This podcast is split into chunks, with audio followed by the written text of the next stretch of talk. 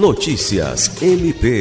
O Ministério Público do Estado do Acre, por meio do Centro de Estudos e Aperfeiçoamento Funcional, CEAF, tornou público nesta quarta-feira 10 o resultado por ordem de classificação do processo seletivo para contratação de estagiários, para o preenchimento de vagas e a formação de cadastro de reserva em nível superior para o MPAC.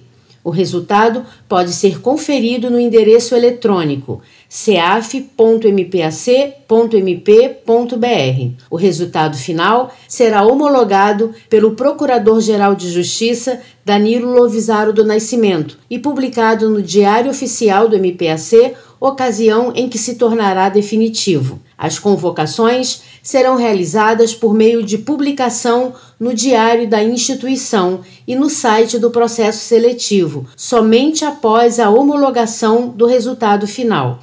Eventuais dúvidas acerca do resultado final ou do processo seletivo poderão ser encaminhados ao e-mail ceaf.mpac.mp.br.